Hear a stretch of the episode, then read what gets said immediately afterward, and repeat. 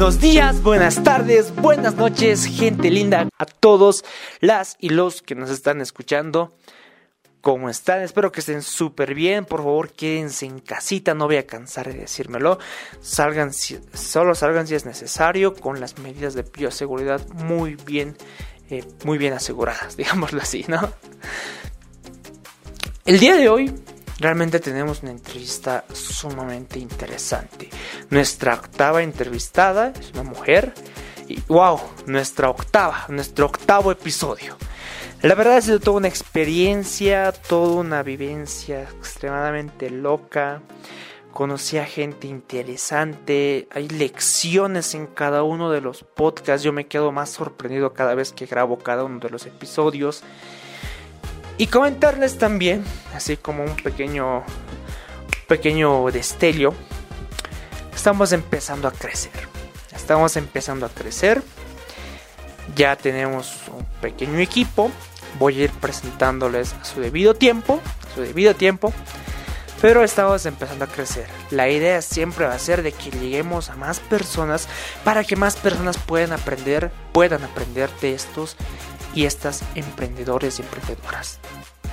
El día de hoy, gente linda, les traigo una entrevistada. Aún no quiero decir su nombre, aún no quiero decir su nombre, pero les traigo una entrevistada que se lleva una medalla de oro. Una emprendedora, la conocí en Clubes de Ciencia Bolivia, era la coinstructora de mi, de mi club y pues eh, muy buena gente, muy, muy, muy buena gente. Me acuerdo que yo me acercaba, ¿no? Y le preguntaba algunas cositas y nunca jamás, siempre se tomó la libertad de explicarme. Se tomó la libertad de escucharme, de, de, preguntarme y sobre todo de apoyarme. Le tengo mucho aprecio a esta emprendedora es una inspiración para mí, tengo que decirlo, la verdad, la verdad es la verdad, gente. es una inspiración para mí. Y nos va a estar hablando de temas, uff, no, que vamos a empezar a alucinar. Porque lo que nos va a decir esta entrevistada, aún no quiero decir su nombre, esta entrevistada, nos va a hacer volar la cabeza. Son lecciones que ningún libro de emprendimiento te lo dice. Son lecciones que con la experiencia tú aprendes. Y eso es lo más importante. Esta emprendedora es la cofundadora de tu gerente, una startup boliviana. Una startup boliviana que está teniendo un impacto a nivel mundial. Bueno, gente, la verdad ya no, ya me quedo sin palabras para presentar a esta emprendedora. Y les presento a Omaira Saucedo, una boliviana, luchadora, emprendedora, cofundadora de Tu Gerente. Disfruten la entrevista, este episodio, siempre, el podcast, siempre está pensado para ustedes. Hola, hola, ¿qué tal, gente linda? ¿Cómo están? Espero que estén súper bien en sus casitas. Espero, en serio, espero que no estén saliendo de casa si no es necesario, por favor. Creo que lo más importante es la salud ante todo. Y hay que realmente recalcar eso. Y nunca, nunca, nunca, pero voy a cansarme de repetir eso. Por favor, la salud ante todo. Y si van a salir, con las medidas de bioseguridad necesarias, ¿no? Eso es bien importante. El día de hoy... Eh, para mí la verdad es un placer. Y antes de, esta entrevista estaba súper emocionado por empezar, porque les traigo una entrevista muy interesante, muy, muy impactante. Es una de las nuevas startups que está creciendo a nivel, a nivel mundial, se podría decir, una de las nuevas startups. Eh, su propuesta me parece algo sumamente interesante. Y, sobre todo yo, yo conocí a esta persona en clubes de ciencia. Sé que muchos de los que nos están escuchando eh, han escuchado de esta organización, pero da la casualidad que era mi coinstructora del Club de Emprendimiento e Innovación, si no me equivoco. Perdón, tengo una memoria súper dispareja. Eh, pero algo así se llamaba el club. ¿no? Entonces, ella era la coinstructora y, y me acuerdo que, wow, o sea, siempre le preguntaba, vamos a ir hablando de eso un poquito más, siempre le preguntaba uh, sobre, sobre algunas cositas, algunos proyectos que tenía y era una persona increíble. No se hacía ningún problema, siempre hemos hablado, hemos colaborado y incluso después de clubes hemos mantenido contacto hasta llegar a este punto donde le dije, ¿sabes qué? Este, necesito, quiero, realmente yo anhelo que salgas en uno de mis episodios y no sé qué día tienes tiempo. Y bueno, pues gracias a eso eh, estamos aquí el día de hoy. Quiero presentarles con un redoble fuerte de tambores, por favor, a la constructora de clubes de ciencia, cofundadora de una de las startups que está teniendo mucho, mucho peso a nivel mundial, Bolivia a nivel mundial, Omaira Saucedo. Un placer, un placer, un verdadero placer tenerte aquí en este programa. La verdad tengo mucho, mucho aprecio y en serio que quería hacer esto desde hace mucho tiempo y más bien llegó, más bien llegó el día. Por favor, Omaira, no sé si puedes presentarte ante la audiencia. Claro que sí. Muchísimas gracias a vos, Luis, por esta gran bienvenida que me has dado, toda la, intro espectacular. Muchísimas gracias. Eh, gracias por invitarme, en serio me, encanta poder estar acá eh, conversando con vos sobre cosas que, ya vos sabés más o menos eh, cómo pienso y, creo que, que, considerás que también las personas que te escuchan deberían, deberían eh, escuchar un poco de esto y, de lo que vamos a hablar hoy día, ¿no? Ahí ya vos decías, bueno, efectivamente, yo soy cofundadora de tugerente.com, que es una, una startup boliviana que, que sí ha pasado por, algunos procesos de aceleración a nivel internacional. Ahora un poquito les, les vamos a ir contando de eso. Y bueno, básicamente para quienes no saben lo que nosotros somos, somos un software administrativo y financiero diseñado especialmente para las pequeñas y medianas empresas, para organizar sus compras, ventas, gastos, inventarios y muchas otras cosas más que hay en el día a día de, de una empresa, ¿no? Hemos ido creciendo efectivamente muchísimo y en el camino aprendiendo, pero un montón, ni, les digo, y no solamente de, de esta startup, sino de, de una anterior que yo tenía y de la que aprendí muchísimo. Fracasé obviamente con esa anterior startup y de otros emprendimientos tradicionales que, que he tenido antes de eso. Así que bueno, vamos a tener una buena charla hoy día.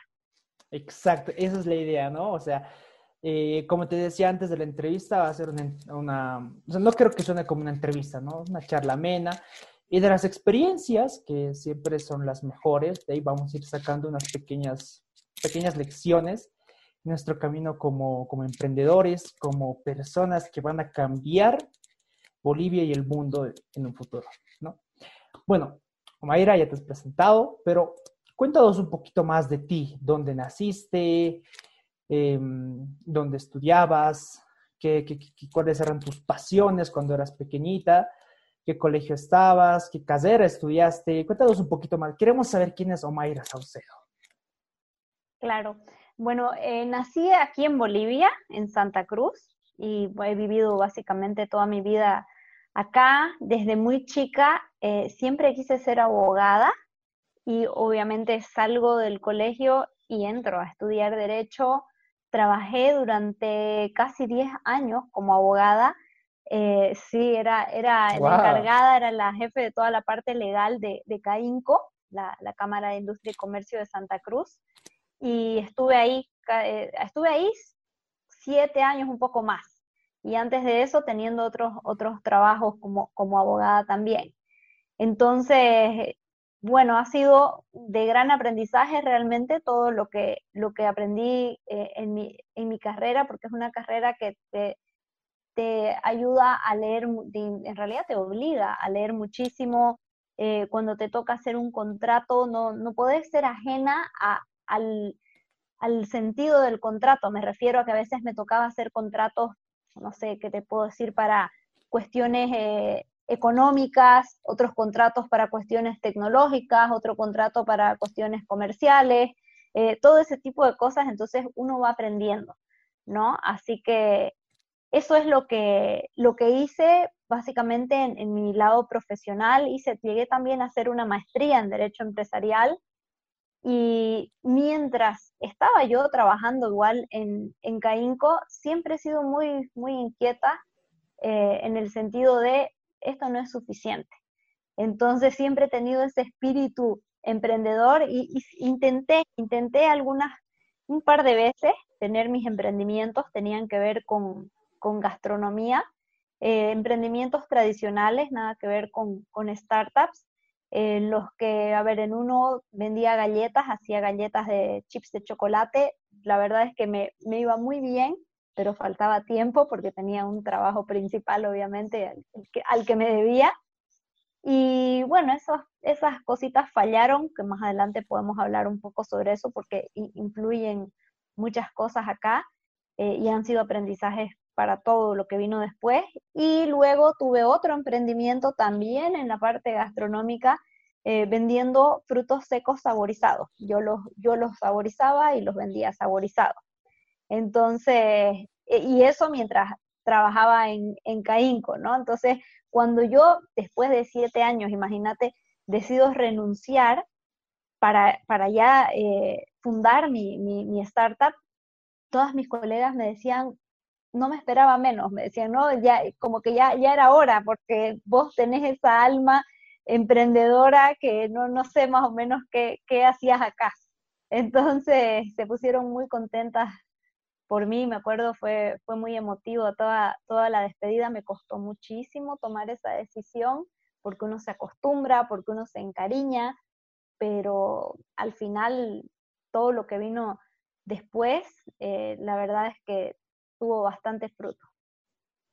Vaya, algo, algo con lo que me quiero quedar aquí es, uno, la parte de la curiosidad, o sea, creo que eso todos los emprendedores lo tenemos, ¿no? O sea, hay que ser curiosos y algo que decía una persona que, que admiro mucho es no te quedes sin preguntas, o sea, no te quedes con preguntas sin resolver, siempre resuélvelas, ¿no?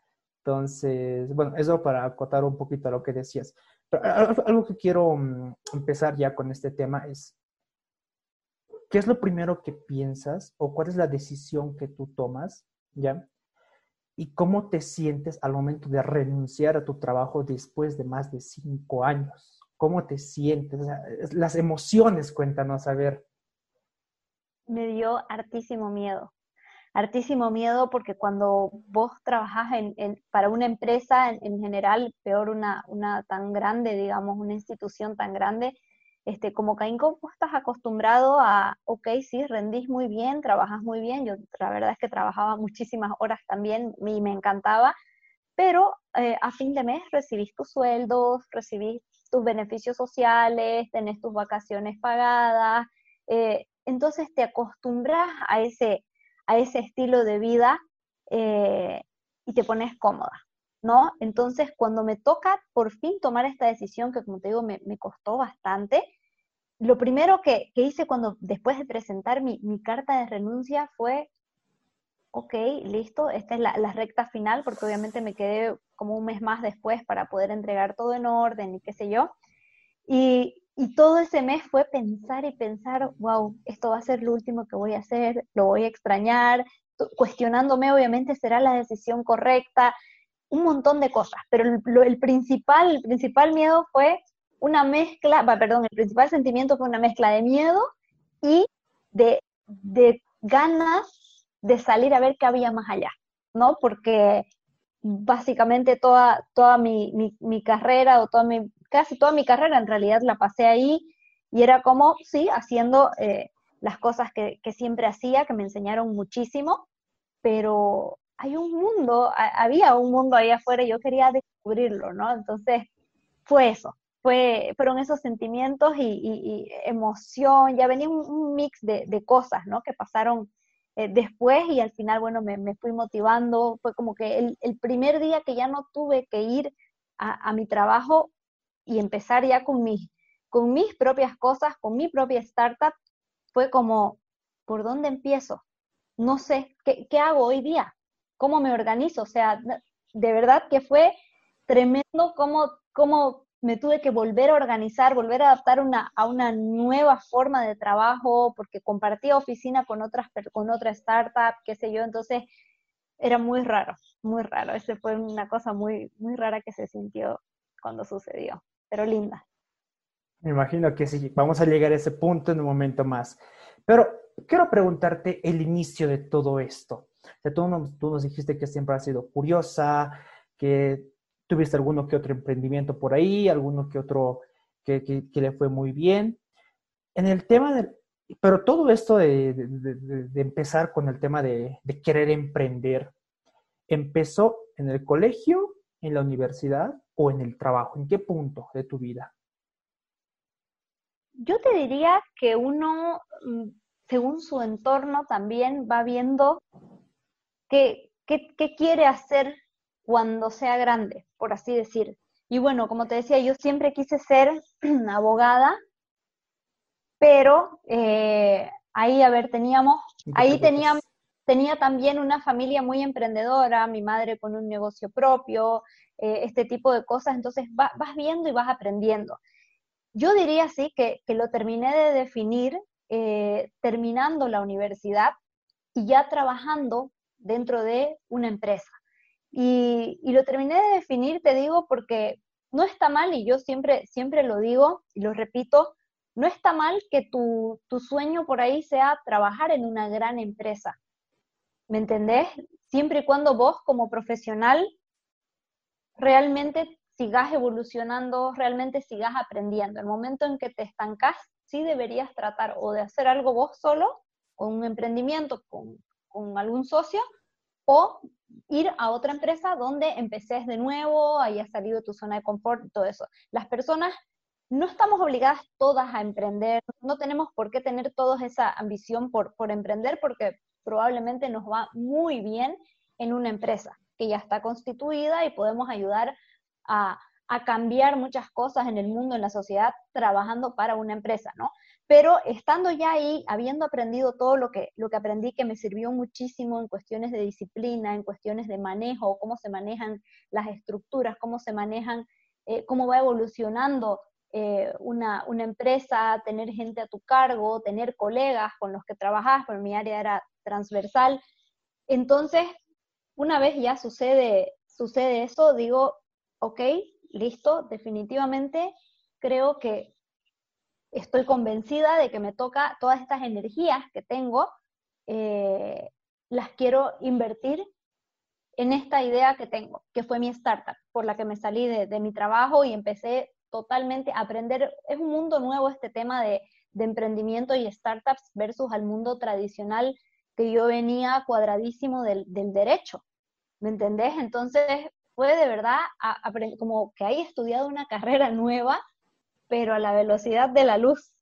Así que fue así, el tema del emprendimiento ya fue más acentuado saliendo de la universidad y ya trabajando, que decidí hacerlo, ¿no? Vaya, eso es lo que nos acabas de decir, es interesante. El, el rescato, el hecho de que no te estanques, ¿no? O sea, siempre anda creciendo, siempre busca crecer. Eso es lo que nos acabas de decir, ¿no? Y, eso es muy cierto, la verdad. O sea, sale tu zona de confort. sale tu zona de confort, no te quedes ahí. O sea, sé que hay, hay muchas más cosas, hay muchas más. Es un mundo lleno de posibilidades, probabilidades y descubrirlos. O sea, ya, ¿no? Sí. ¿Hay alguien que te ayudó a tomar esa decisión para salirte del trabajo? Sí, totalmente, totalmente. Ahí, eh, cuando vos tomas una decisión tan importante como esta, bueno, la primera persona que tiene que querer y estar convencida sos vos, ¿no? Obviamente. Pero después tenemos esa necesidad de validación, sobre todo con nuestros seres queridos. Entonces, yo eh, cuando tomé la decisión, porque ya la, la, la había tomado, pero estaba dispuesta realmente a escuchar qué opinaban, eh, les comento a mis padres y le comento a, mi esposo, por ejemplo, y, me dicen, te apoyo totalmente. Les comenté, miren, esto es lo que quiero hacer y todo eso, hacelo, hacelo que te apoyamos. Eh, así que por parte de ellos tuve apoyo 100% y por parte de también de los que ahora son mis socios en, en, en tugerente.com, también tuve como ese impulso de, hey, si, si, animate, animate porque si nunca intentás, realmente no vas a saber si, si, era para vos, si no era para vos, si esto iba a funcionar o no. Y, y la verdad es que dije, sí, efectivamente a veces la vida se nos pasa por, por adelante del escritorio y no, no es la idea. No es la idea, entonces dije, no, a, mí no, no, se me va a pasar, así que yo lo voy a intentar y por último, así los, vi todos los futuros posibles, ¿no? Por último, listo, fracasa esto, no importa, no importa, vuelvo a buscar trabajo en otro lugar o hago otra cosa, o, pero yo no me voy a quedar quieta, o sea, eso era lo más importante. Siempre tenés que considerar que te puede ir mal. Obviamente tenés que hacer las cosas para que te vayan bien y poner el mejor de tus esfuerzos para que te vaya bien, pero siendo un poco realista de que hay chances de que eso pueda salir mal. Entonces, claro, un riesgo controlado. Totalmente, ¿no? Y, aunque sea descontrolado, pero vos tenés que saber que hay un riesgo y estar dispuesto a, asumirlo. Y yo decidí, dije, no, no me importa, me va mal y no importa, yo vuelvo a buscar trabajo en cualquier lugar. O hago otro emprendimiento, intento otra startup, hago lo que sea. Y así fue lo que sucedió, ¿no? Falló mi, mi, mi anterior startup y, y, entro a, tu gerente. Vaya, eso, eso, eso creo que es algo así como un riesgo controlado, ¿no? O sea, eh, claro, o sea, salí de tu trabajo, pero no es que te, o sea, también pensar en todas las posibilidades que puede pasar y, digamos, tener un plan B, algo así más o menos. Exactamente, es como mm, tratar de que no te sorprenda nada. Siempre, obviamente, está el, el, factor sorpresa, pero tratar de anticiparte un poco, y esto aplica para todas las, las, partes de tu vida, no solamente si vas a cambiar de trabajo, si vas a invertir en algo, para todas las decisiones yo pienso que deberías ver todos los probables eh, futuros o las probables reacciones o efectos a esa decisión, ¿no? Y poder decir, ok, perfecto, eh, eh, si esto sale bien, va a pasar esto, genial, ojalá suceda, pero si esto sale mal, puede pasar eso otro estoy dispuesta a asumirlo, estoy dispuesta a aceptarlo, sí, vamos. Entonces es una, es una buena manera realmente de, no, no podés predecir todo, ojo, ¿no? Siempre, como te digo, puede sorprenderte la vida de maneras que no te van a gustar tanto, otras que sí, pero, pero está bueno poder tratar de, de pensar un poco los pasos que vienen adelante y así poder prevenir un par de cosas. Interesante. Esto me hace recuerdo a la vez donde Doctor Strange está ahí teniendo su. En, en Infinity War, tiene sus millones y millones de, de probabilidades y le dice: ¿en, en cuántas. En cuántas en, cuántas, en, cuántos de esos posibles futuros crece tu emprendimiento? En una. Pero vamos, vamos, hay que meterle. Me encanta, sí. Es, básicamente eso. Y peor en el mundo de startups, eh, son más volátiles, ¿no? Que el, que el resto son más, más propensas al, al fracaso porque van más rápido, invierten mucho más plata, eh, qué sé yo. Entonces uno sabe, se mete en esto y sabe. Sí, efectivamente. Y antes de, de empezar con tu gerente, ¿qué otras startups has tenido? ¿O emprendimientos? Sí, claro, bueno, los dos que te comenté, que eran emprendimientos tradicionales, eh, una eran, eh, bueno, las, las, galletas, creo que con mi, con mi socia en ese momento nunca le pusimos un nombre, pero después mi, mi emprendimiento de los, de los frutos secos se llamaba Oma Delicatessen y les vendí ahí a un par de, de, lugares, de, de restaurantes, qué sé yo, y después vino Legal App Legal App era, eh, que era una, plataforma para eh, que los abogados puedan ganar de manera independiente ingresos extras contestando preguntas de las personas. A ver, ¿qué pasa, qué pasa aquí? Las preguntas eran de bajo costo, costaban 35 bolivianos, todas. Eh, eran ese tipo de preguntas cuando, a ver, vos tenés una que llamas a tu amigo abogado y le decís, escúchame, tengo este problema, eh, no sé a dónde ir a denunciar, no sé, que me robaron algo de mi casa o que me robaron algo de mi auto y tu amigo abogado te ayuda. Bueno, resulta que no todo el mundo tiene un amigo abogado que te, te puede hacer ese favor o hay mucha gente que tiene miedo de ir a los abogados porque me van a cobrar muy caro, porque no, entonces prefieren ni preguntar y van al abogado cuando ya el problema está encima, cuando no lo hacen de manera preventiva. Entonces la idea era poder dar una oportunidad a la gente para que consultas preventivas legales puedan hacer a través de esa plataforma y los abogados del otro lado eh, puedan contestar y ganar comisión. Ahí em, yo tenía, tenía dos socios, y, y, aquí de verdad una enseñanza muy, muy importante. Yo tenía dos socios que, que desde un inicio ellos fueron muy transparentes, excelentes personas, conservamos una, una muy buena relación con ellos. Eh, desde, desde, el inicio fueron muy transparentes conmigo y me dijeron, yo, ambos me dijeron, no, yo no me puedo salir de mi trabajo por tales y tales motivos, entonces quien va a, quien va a hacerse cargo, entonces serías vos y yo, perfecto, yo me hago cargo, yo sí me salgo, no tengo ningún problema porque hay algo también con, con tu emprendimiento o tu startup y es que no, no, es, no es conveniente que estés haciendo dos cosas a la misma vez, si de verdad querés ser exitoso con, una de ellas, ¿me entendés? O sea, si querés de verdad llevarlo al siguiente nivel. Yo en mis emprendimientos que te decía mientras trabajaba en, en, en Caínco, me iba bien, pero me iba lo suficientemente bien para que yo pueda darme unos lujos el fin de semana, para que yo me pueda comprar algo extra eh, de ropa, si querés, todo ese tipo de cosas, o para ahorrar un poco pero era lo suficientemente bien. Si yo hubiera querido que eso sea una empresa que me dé muchísimo dinero, yo hubiera tenido que renunciar para dedicarme de lleno a eso y ver cómo hacer crecer esa empresa.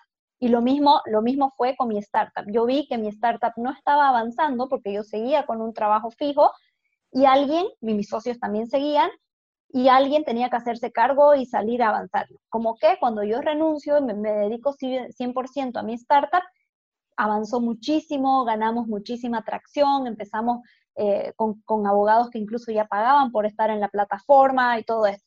¿Qué fue lo que pasó? Pasó que yo no tenía equipo, no, no tenía plata para poder contratar más gente que me ayude. Entonces empecé a acumular mucho yo sola. Mis socios sí me ayudaban, pero tenían sus, sus tiempos, era difícil coordinar porque ellos tenían sus trabajos y por tanto obviamente tenían sus prioridades que nunca me, molestó que las tengan porque, como te digo, hubo mucha transparencia desde el inicio de ellos decirme, vamos a tener este tiempo y, es lo que vamos a poder dar y yo, listo, lo acepté. Eh, pero eso pasó. No, me quedé sin equipo y sin plata. Y por eso fracasó mi startup. Porque ya yo estaba gastándome todos mis ahorros de verdad, me, me, me, gasté gran, gran parte de mis ahorros, tanto en, en, la inversión que hicimos, obviamente, para el desarrollo de la startup, de la, de la app, perdón, como en, yo también, como yo no ganaba sueldo, porque todavía no alcanzaba para que me pague un sueldo, yo sacaba de mis ahorros para poder vivir, para pagar mi seguro, mi gasolina, mi transporte, lo que sea de, vivir, ¿me entendés? Entonces, este, eso pasó eso pasó y es, y es un error muy común que a veces se ve, y ahora si vos me decís, si yo acepto, si yo aceptaría por más transparentes y buena ondas que sean mis futuros socios, ¿me entendés? Si me dicen que no pueden estar full time, yo sinceramente no me entraría a un negocio con esas personas, por más buenas que sean, a no ser que a mí me, me garanticen, ponerle que, que voy a tener un equipo trabajando. Pero se supone que cuando vos estás comenzando, estás emprendiendo, no, no siempre tenés la oportunidad de, de entrada a tener gente asalariada trabajando con vos. Entonces, es, una cuestión para tener mucho en cuenta realmente si tus socios van a estar full time con vos, codo a codo, haciendo todo. Eso es importante. A todos los emprendedores esto es importante. el tema de los socios, ¿no? Y creo que Mayra nos ha resumido muy bien. O sea, el perfil que tiene que tener un socio. Obviamente es importante la honestidad, la confianza en un equipo.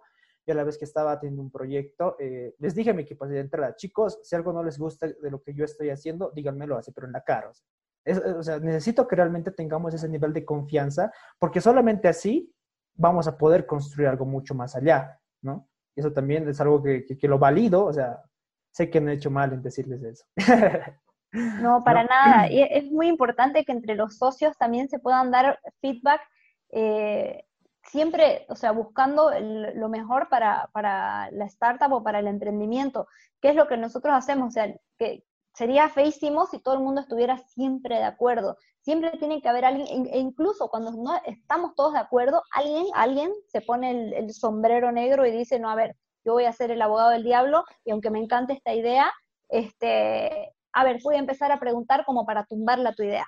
Y empezamos a, a hacer eso porque si no es esa persona, va a ser alguien de afuera, va a ser tu cliente, va a ser el inversor, entonces es mejor ahí también ir internamente cuestionando tus, tus ideas para ver si no es algo que era simplemente, ay sí, porque nos encanta a todos y estamos enamorados de esa idea, que se haga. No. Interesante. Eso de, crear, o sea, de que alguien se ponga la, el sombrero negro, el abogado del diablo, como tú dices, y tratar de tumbar, o sea, una, idea. Y ya hartísimas cosas hay, eh, hartas falencias que vos no ves, porque a veces nosotros somos muy idealistas cuando estamos creando un nuevo emprendimiento, cuando estamos creando un nuevo servicio, un nuevo feature, digamos, en tu, en tu aplicación, en lo que sea que estés haciendo, a veces somos muy idealistas, porque estamos muy enamorados de lo que estamos haciendo y todo eso, y necesitamos alguien de afuera que venga y nos diga, no, a ver, espera, esto, eh, primero que esto es inviable, segundo que esto no lo quiere el mercado, tercero que, ¿me entendés? Ese tipo de preguntas que vos mismo por ahí no te haces porque a veces estamos en negación, a veces somos incapaces de verlo, no sé. Entonces sí está bueno buscar ese feedback y, no tomárselo a la mala, ¿no? Con la gente que, que te da ese tipo de feedback. Lo voy a aplicar. es, que, es que es una forma diferente, o sea, hay algunos conceptos que, que, digamos los libros no te los dan, o que, no sé, YouTube o, algunos gurús, como se los conocen, ¿no? Ven? O sea, no te lo dicen, pero son nuevas formas de realmente eh, avanzar, ¿no? Nuevas formas de avanzar y eso es lo que nos acabas de decir, me parece algo muy disruptivo a lo que se conoce, pero algo que es positivo.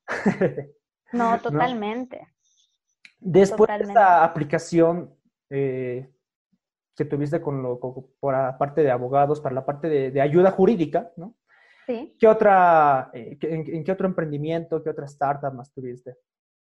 De ahí fue directo a tu gerente. Yo en realidad, eh, desde el inicio con, con, los chicos de tu gerente, estuve trabajando desde sus verdaderos inicios, por eso te digo, soy cofundadora de, de tu gerente porque estuvimos con ellos trabajando muy de cerca, solamente que yo no estaba full time porque yo, bueno, primero estaba trabajando en, en, en mi anterior, en la anterior empresa y después trabajé, estaba trabajando en mi startup, pero este, igual compartíamos oficinas con, e, con ellos, de hecho era que compartíamos oficinas y yo seguía trabajando, viendo, viendo sus cosas, eh, cuestiones legales, participando en, reuniones de directorio, siempre estuve. Y ya se, se, formalizó, digamos, todo esto, ya cuando, mientras yo estaba en mi, en mi anterior startup, en realidad, ahí fue como que sí, hay un buen fit aquí y, y bueno, eh, empezamos ahí con, con, tu gerente de lleno y, y, y 100% compromiso, el, el equipo que, que tenemos es lindísimo,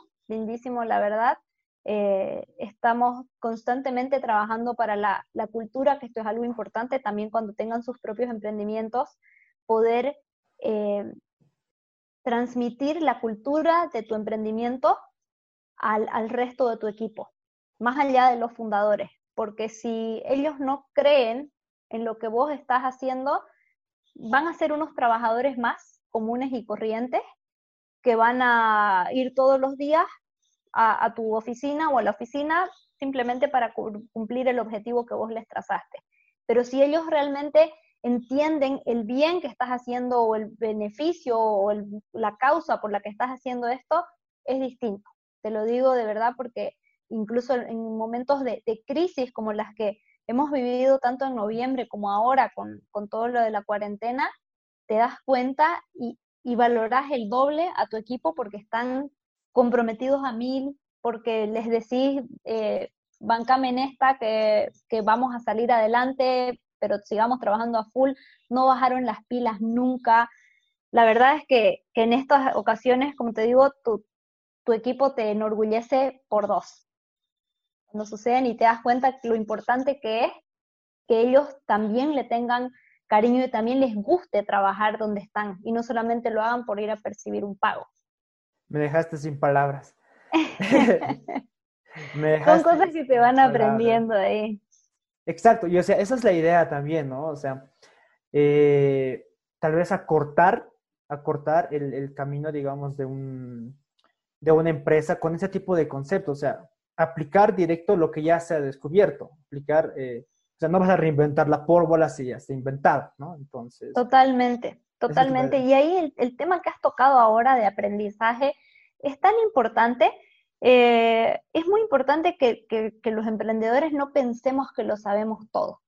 ¿Me entendés? O sea, por más de que hayamos pasado por dos procesos de aceleración, que eh, todo este tipo de cosas, nunca consideramos que ya lo sabemos todo. Por lo menos nosotros siempre somos así, siempre estamos, siempre podés aprender más, siempre hay alguien que sabe más que vos en algún tema y vos más que otro en otro tema. Entonces, por eso mismo es lo bonito de interrelacionarse y, no solamente en, tu entorno, en el entorno de amigos, en el entorno de emprendedores que tenés solo en La Paz o solo en Santa Cruz o solo en Cochabamba, abrí, abrí tu, tu universo de contactos, por así decirlo, y empecé a hacer cosas a nivel nacional, empecé a hacer cosas a nivel internacional. La verdad es que yo siempre lo, lo digo, para mí, una de las mejores cosas en las que yo pude haber invertido mis, mis ahorros es poder haber, poder haber viajado, por ejemplo, a, a, eventos que tienen que ver con, con así es como que, listo, ahí viene este evento, me muero por ir, quiero ir, voy a ahorrar, entonces como que o trabajaba el doble o, o, o dejaba de salir tanto para gastar menos, ¿me entendés? Me ahorraba en transporte, cosas así, para lograr ir tal vez a un, a un evento o postulaba alguna, alguna beca que me lo pague ese evento y le sacaba el jugo. ¿Por qué? Porque cuando vos vas a, otro país y empezás a, a, conocer a emprendedores de otros países es otra cosa. O sea, vos podés leer muchísimo, que está genial y eso es recontra recomendable para aprender, pero también el hecho de, de salir de, y de agarrar y conocer emprendedores de otros países, como nos pasó, por ejemplo, en Startup Chile, que nos, nos ganamos, eh, Startup Chile, ahí para ponerlos en contexto, es a nivel mundial la aceleradora de startups número, está en el top 10 a nivel mundial de aceleradoras de startups. Eh, y básicamente lo que hacen es el Estado chileno te regala dinero, te da unos grants para que vos vayas a Chile a eh, abrir tu empresa, a mover el mercado chileno y por sobre todo a aprender. ¿no? Te ponen a tu disposición y van emprendedores de todas partes del mundo, ¿no? Te digo que pucha, tenías de todas las nacionalidades ahí en, en, en, Startup Chile, los conoces, te contactás, ellos te presentan otra persona, te ponen un montón de expertos a tu disposición, talleres durante todas las semanas y es un, un, un proyecto, perdón, un proceso de nueve meses más o menos, en el que vos estás absorbiendo conocimiento, te conectás con un montón de personas y aprendes muchísimo.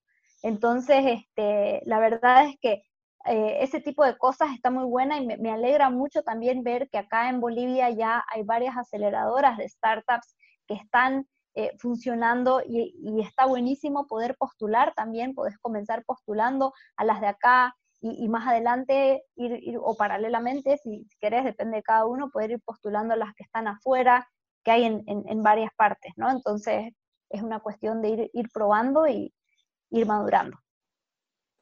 ¿Y cómo puede ser uno parte de Startup Chile? Hay un emprendedor que está escuchando esto, ¿cómo lo, cómo lo hace? ¿Postula? ¿Tiene que ser por invitación? No, postula, la postulación es totalmente libre. Eh, ellos abren convocatoria creo que dos veces al año. Eh, tienen varios, varios procesos de aceleración. Eh, ahí a cada uno ve cuál le hace mejor fit. Y, y es una cuestión de entrar a su página y postular y obviamente, y, y, ahí, por ejemplo, a ver que te, te, digo algo importantísimo también para todos los emprendedores que nos están escuchando, el tema del idioma, el inglés, es importante. Te lo digo porque en Startup Chile, para comenzar, el formulario de aplicación, creo que es en inglés, no me puedo acordar tan, tan a detalle, nosotros al menos lo hicimos en inglés con, con tu gerente. Eh, los talleres la mayoría de ellos son en inglés. La entrevista que te hacen para poder entrar también es en inglés. Ellos no piden que hables un inglés perfecto, pero sí un inglés en el que vos te podás hacer entender y que podás entender lo que está sucediendo, porque obviamente si no va a ser difícil que aprendas.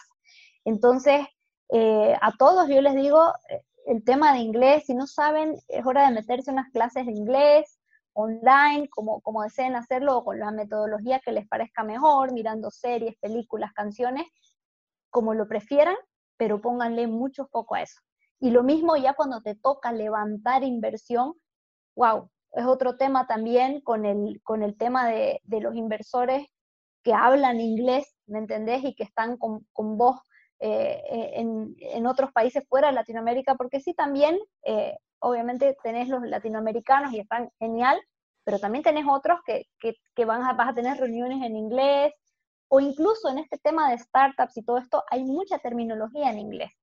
Y está bueno conocerla porque cuando otro emprendedor de otro país que conoces, cuando otro, otro, un inversor te, pregunta, eh, decime cuál es tu LTV o tu CAC y cuál es tu MRR y ok, si, si no, sea, tenés que saber realmente qué significa eso, idealmente, entonces pónganle mucho foco al tema del inglés, se los digo, incluso para poder conocer más gente, ¿no? Claro, y creo que no solamente es en el tema de emprendimientos, creo que es en todas las áreas. Los mejores libros, o sea, por ejemplo, yo me dedicaba, durante mucho tiempo me he dedicado al tema de programación, programación competitiva para ser más específicos, y, o sea, había, había libros en español buenos, pero, o sea, los excelentes, los que se llevaban la medalla de oro, eran los que estaban en inglés, y era totalmente en inglés, entonces Google Translator, Google Translator por aquí, ajá, como que era mi mejor amigo durante mucho tiempo. Pero al final terminas aprendiendo, ¿no? Y esto que, esto que acabas de decir del contenido en inglés, yo te digo, a ver, nosotros, viste que hemos, eh, tenemos, hemos creado Startup Academy, eh, que con tu gerente dijimos, ok, eh, no solo, o sea, todo lo que sabemos, primero, empezó como para, para enseñarle a nuestro equipo eh, qué eran las startups, cómo se manejan, la terminología que usas, todo eso. También algunas personas que querían ser inversores en startups, pero que no le entendían mucho a, la cuestión. Y también para algunos familiares curiosos que querían saber en qué estábamos metidos. Así que empezamos a hacer Startup Academy y después evolucionó a lo que, a lo que ahora es. Pero bueno, ahí cuando nos toca elegir contenidos eh, para poder pasarles a ustedes, por ejemplo, en nuestras redes, eh, hey, lean sobre esto, este tema, ¿me entendés? Sobre Scrum, no sé, cualquier cosa que les estemos enseñando, es un parto buscarlo en español, te lo digo, o sea, buscar contenido de calidad en español, Dios mío, en cambio en inglés ya súper rápido, pero entendemos que la mayoría de, las personas probablemente se sienta más cómoda hablando español o solamente habla español. Eh, así que sí, el contenido en inglés es hay el doble, el doble que en español y de mucha más calidad. Ya, ojo, ojo, chicos, hay que poner, hay que ponernos la pila con el inglés. Ya, wow, ya estábamos casi los 40 minutos. A ver, esta pregunta es, eh, bueno, tengo algunas preguntitas ya un poco más puntuales. Claro. Ya. Eh, una de esas, antes de que se me vaya, es, justamente estaba teniendo una de estas situaciones recientemente estos días el miedo al éxito. ¿Alguna vez te ha pasado? El miedo al éxito. A ver, si me lo describís un poco para no, no, claro. o sea, responderte otra eh, cosa. Eh, en base, digamos, a mi experiencia te hablo, ¿no? Eso es lo que me ha pasado recientemente estos días. O sea, que tienes, digamos, la oportunidad, que hay una oportunidad que te vino así de repente, te vino de repente, pero esa oportunidad es, digamos, de lo que estabas buscando, ¿ya? Pero, o sea, tienes miedo a ir a por ello porque no sabes qué es lo que va a pasar y tienes miedo de arruinarlo, tienes miedo de fregarlo, tienes miedo de que estés haciendo, estés haciendo, estés haciendo y de la nada de caigas y todo termine ahí. O sea, cuando, cuando, me pasó eso, o sea, me vino una oportunidad muy buena, pero empecé a dudarlo, o sea, como que a la vez quería, porque sabía que era algo muy beneficioso para mí y para mis proyectos, pero a la vez era como de, ¿y si no sale bien? y si empiezo a fregarla, y si las cosas empiezan a ir mal y yo empiezo a, desvariar, o, si no le gusta realmente lo que estoy haciendo, o sea, mil y un preguntas. Entonces yo dije, ¿qué es esto? Y, como que se me vino la pregunta ¿no será que le tengo miedo al éxito? O sea, no sé si te ha pasado alguna vez eso. Creo que yo lo traduciría más como un miedo al cambio, porque aquí, a ver, si es algo que vos querías, lo que me pasó a mí, yo trabajando siete años en el mismo lugar, haciendo lo mismo, pero me moría por ser emprendedora, por tener mi propio negocio, qué sé yo, cuando toca realmente, aparece la oportunidad, aparece lo que yo de verdad quería hacer y me toca tomar esa decisión, empiezan todas estas preguntas que vos decís. No, pero ¿y si, y si, y si, ¿me entendés? ¿Y si va mal? ¿Y si esto? ¿Y si lo otro? Y ahí es, creo, yo lo traduciría por lo menos lo que me estás diciendo como un miedo al cambio. Y es súper natural. Y creo que a todo el mundo le pasa y lo importante es poder vencerlo. Y como te digo, poder analizar realmente con la cabeza fría y decir, ok, no me voy a salir de este trabajo solo porque le puede pasar a muchas personas, digamos, odio mi trabajo. Yo personalmente no, pero sí ya, ya era como que estaba haciendo, o sea, no sentía que seguía, avanzaba, ¿me entendés? Claro, profesionalmente hablando. Entonces dije, hora de cambiar, pero hay personas que realmente odian su trabajo, odian lo que hacen, entonces no es tomar la decisión, por ejemplo, en esos casos, con, con la cabeza así, toda caliente y decir, no, me voy a ir porque sí, ¿qué me importa? No, tienes que pensarlo con, con la cabeza fría, analizar las posibilidades y, y, ver qué repercusiones te puede traer eso. vaya, vaya, vaya. Interesante, interesante, interesante. la otra pregunta que te tenía es, ¿qué significa para ti fracaso? ¿Cuál es el significado después de tanta experiencia, después de tantos fracasos, de que te haya ido mal, de que tuviste algún, em, no pleito, sino no, no pudiste seguir tu proyecto gracias a tus, a tus socios? ¿Cuál es la definición que tienes tú de fracaso? Enseñanza. Para mí, enseñanza, o sea, de verdad que miro cada cosa que me pasó y digo, no importa, porque de ahí aprendí esto, de ahí aprendí lo otro, y, estando igual ahí mismo, por ejemplo, en mi, startup, podés tener mini fracasos. El fracaso mayor es que, listo, no prosperó, no funcionó, tuvimos que cerrar y perder plata, obviamente. De ahí tenés mini fracasos, digamos, que es, ok, en el diseño de la aplicación, ¿qué pasó? Pasó esto, pasó lo otro. Entonces, todas esas cosas ya para mí son aprendizajes, que por ahí no las utilizo para, para para lo mismo, o sea, para lo siguiente que estoy haciendo, pero sí, por ejemplo, puedo aconsejarle a alguien que ya me ha tocado, por ejemplo, ver algunas personas que están queriendo cometer los mismos errores que yo cometí con, mi anterior startup, les digo, no, no, no, escúchame, yo ya pasé por esto. tranquilo, tranquilo, campeón. Ajá, hace, hace, hacelo de esta forma y bueno, cosas así. Entonces, para mí el fracaso es eso, enseñanza, sí, sí. Y creo que todo el mundo coincide y de hecho a nivel, a nivel mundial, incluso si volvemos a hablar de los inversores, eh, hay, hay inversores que te dicen, ¿no? Em, ok, ¿cuántas veces has fracasado? Porque ¿Ah, sí? a veces, sí, sí, sí, te dicen, y es más, te dicen cuántas startups has tenido antes que, que esta. Y hay, de hecho, hay inversores, quiero decirte, eh, que no aceptan, o sea, no invierten en un, en un first time founder, o sea, en, la, en un fundador, un founder que es por primera vez que está emprendiendo algo. Obviamente son casos menos, menos comunes, pero los hay. ¿Por qué? Porque se entiende y se sabe que vos aprendiste de, de, de, esos fracasos y difícilmente, porque los viviste en carne propia, vas a volver a cometer esos mismos errores. Entonces, todo eso es sabiduría para vos y sabiduría y lo entienden así también los inversores. Entonces, te, te preguntan y no, no hay de dónde sentir vergüenza, no hay de dónde sentir nada, porque en la medida que vos hayas sabido aprender de ese error, no hay ningún problema, o sea, no, está mal, está más bien por el contrario, muy bien para, para tu experiencia. Esa pregunta de que los emprendedores, digo, los, los inversores te preguntan, o sea, si, si cuántas veces has fracasado, nunca me lo he imaginado. En serio que no, no, no me lo he imaginado, porque, vaya, o sea, o sea, con eso, simplemente con esa pregunta ya te das cuenta que le dan mucha importancia al fracaso. O sea, que ellos entienden perfectamente que el fracaso no es algo malo. Al contrario, es algo tan positivo. Y creo que muchos de los emprendedores, ¿no? tienen en mente eso, pero hay algo, otras personas que no, o sea, que dicen, porque no tienes que fracasar, que no tienes que caerte, porque va a ser difícil levantarte, o sea, N cosas, pero esa no es la idea. La idea es seguir aprendiendo, ser un estudiante constantemente, algo así, ¿verdad? Totalmente, hasta que obviamente te volvés un experto y, igual a un experto es lo que siempre decimos, siempre vas a aprender algo más. Entonces, eh, y de hecho, otra cosa, a los inversores no les gusta tener un, un, emprendedor del otro lado, uno que se cree que se las conoce todas, uno que va a ser poco, poco coacheable, como le llaman. No, porque obviamente nunca vas a tener el 100% de la razón, no.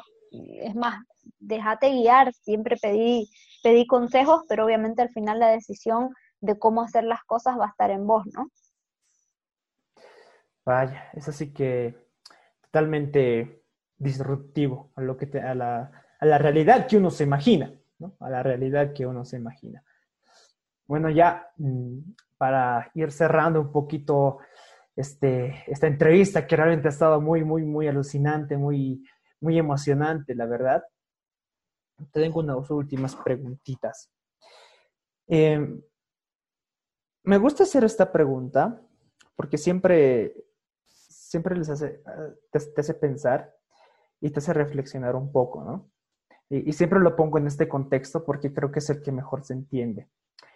Eh, imagínate por un momento, ya, que estás, eh, que estás en la calle y de la nada ves un, un espejo, ¿ya? Un espejo. Pero ese espejo es sumamente mágico. ¿Mágico en qué sentido? Que te ves tú, pero no ves a la Omaira que, eres ahora, sino ves a la Omaira de 10 años a la mini Omaira, digámoslo así, a la Omaira de 10 años. Y de la nada, esa Omaira de 10 años sale del espejo, ¿no? Y ahora estás tú con ella. Están tomados de la mano. ¿Qué consejo le darías? A la Omaira de 10 años, ¿qué consejo le daría? de 10 años, sí. Le diría que toda esa curiosidad, toda esa, esa curiosidad por saber qué hay más allá de lo que uno estudió, de lo que uno trabaja, venga antes, que no se tarde tanto.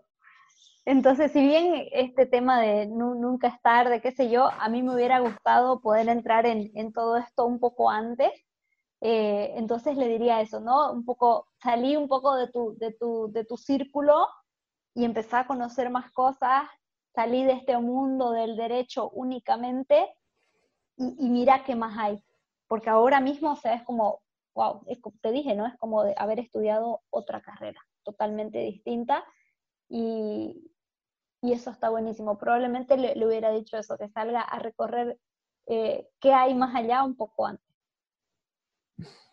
Bueno, ya, gente linda, creo que ya estamos a punto de cesar este episodio. Eh, creo que ya ha habido, wow, un millón de, de, aprendizajes, un millón de, consejos sobre todo del mundo de las startups, de emprendimiento, algo totalmente diferente a la realidad que uno se imagina, ¿no? totalmente diferente a la realidad que uno se imagina. Pero creo que esto le va a ayudar a aterrizar a muchas personas que están empezando con proyectos, que están empezando con emprendimientos, que aún son pequeños y que de alguna u otra forma están buscando conocimiento, están en busca de conocimiento para poder para poder apalancar su vida a otro nivel, sus emprendimientos, sus proyectos a otro nivel. Muchísimas gracias, Omaira, por esta, por esta increíble, en serio, increíble entrevista.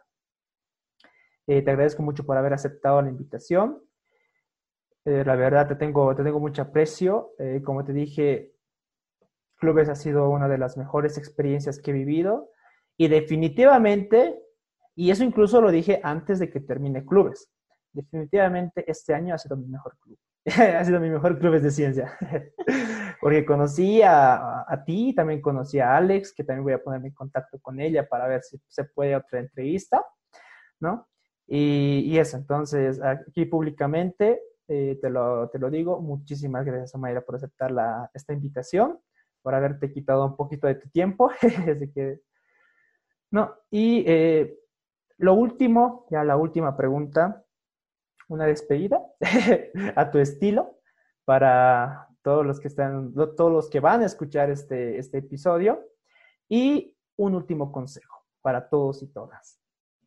Claro que sí. Primero, gracias de nuevo a vos más bien, eh, Luis, por la, por la invitación, por estar haciendo esto por los otros emprendedores, que es muy, muy importante. Me, me encantó a mí igual haber, haberte conocido ahí en, en clubes. Eh, Alex, la, la, la instructora que, que, teníamos es una capísima, realmente ojalá puedan escucharla, ahí, ahí Luis ya sabe.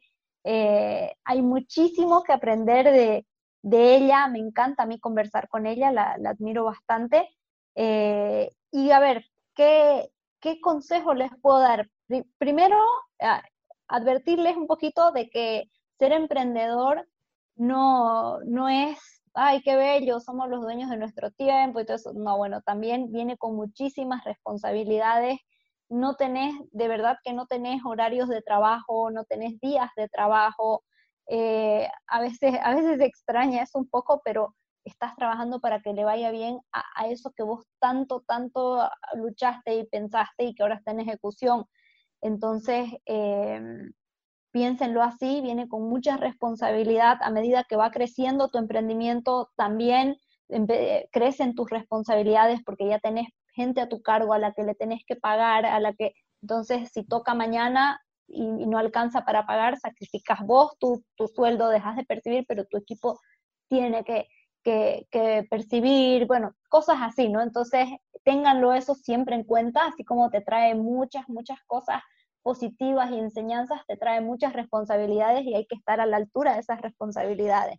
Así que mi recomendación en líneas generales es que lean mucho, que se interconecten con otros emprendedores distintos a ustedes, y no solo emprendedores, pero personas que también por ahí trabajen en otras empresas, pero que sean muy capas en, algo, y eh, mucho foco en el inglés. Lean contenido en inglés, traten de no pasarlo a todo el párrafo a Google Translate, sino también, sino tratar de solo las palabras que no entienden. es básicamente eso, y adelante, ¿no? Adelante y hagamos que, que de verdad Bolivia eh, saque emprendedores de lujo y de exportación. Tenemos, tenemos el recurso humano, solamente nos falta descubrir. Listo, gente. Muchísimas gracias, en serio ha sido un placer, un placer total haber estado, haber compartido esta entrevista con todos ustedes. Y nada, pues nos vemos en el siguiente episodio de Nox Podcast. Hasta luego y gracias a Mayra nuevamente. Chao, chao, nos vemos. ¿Acaso no se los dije? ¿Acaso no se los dije? Es increíble la cantidad de aprendizajes que nos dejó Omaira Saucedo, emprendedora, cofundadora de Tu Gerente. Yo me quedo sin palabras, me quedo sin palabras. Durante la entrevista también tal vez he dado cuenta de que igual me quedé sin palabras porque estaba tan atento, escuchando, y tratando de grabarme yo mismo incluso las lecciones en mi cabeza, que a veces me quedaba sin preguntas, ¿no? A veces me quedaba sin preguntas. La verdad fue una experiencia increíble. Me quedé muy feliz con esta entrevista. No podía esperar a compartirla y es por eso que les traigo este, este episodio, nuestro octavo episodio. Muchas gracias a todos los que y a todas las que se han quedado hasta el final de este episodio. Siempre no les digo, cambiemos y empecemos a luchar por lo que nosotros queremos. Todo el mundo va a ver nuestros éxitos, pero muy poca gente va a conocer nuestros fracasos. Y como ya lo dijo Mayra, de los fracasos se aprende. De los fracasos se aprende. Denle like a nuestra página de Facebook, Nox Podcast. Pueden seguirme en mis redes sociales, LuisJQR por Facebook y por Instagram también estoy como LuisJQR. Y síganos por, por, las redes sociales que estamos subiendo contenido. Ahí también estamos subiendo quién es nuestra próxima entrevistada. Y bueno, eso sería todo por el episodio del día de hoy. Gente linda, no voy a cansar de decírmelo, por favor, cuídense, no salgan de casa si no es necesario y si van a salir, por favor, con las medidas de bioseguridad necesarias. Cuídense mucho, la salud ante todo y conmigo y con mi equipo que ya vamos a estar hablando un poquito más de esto en la siguiente, el siguiente episodio.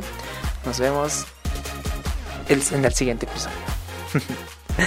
Chao, cuídense mucho y hasta pronto.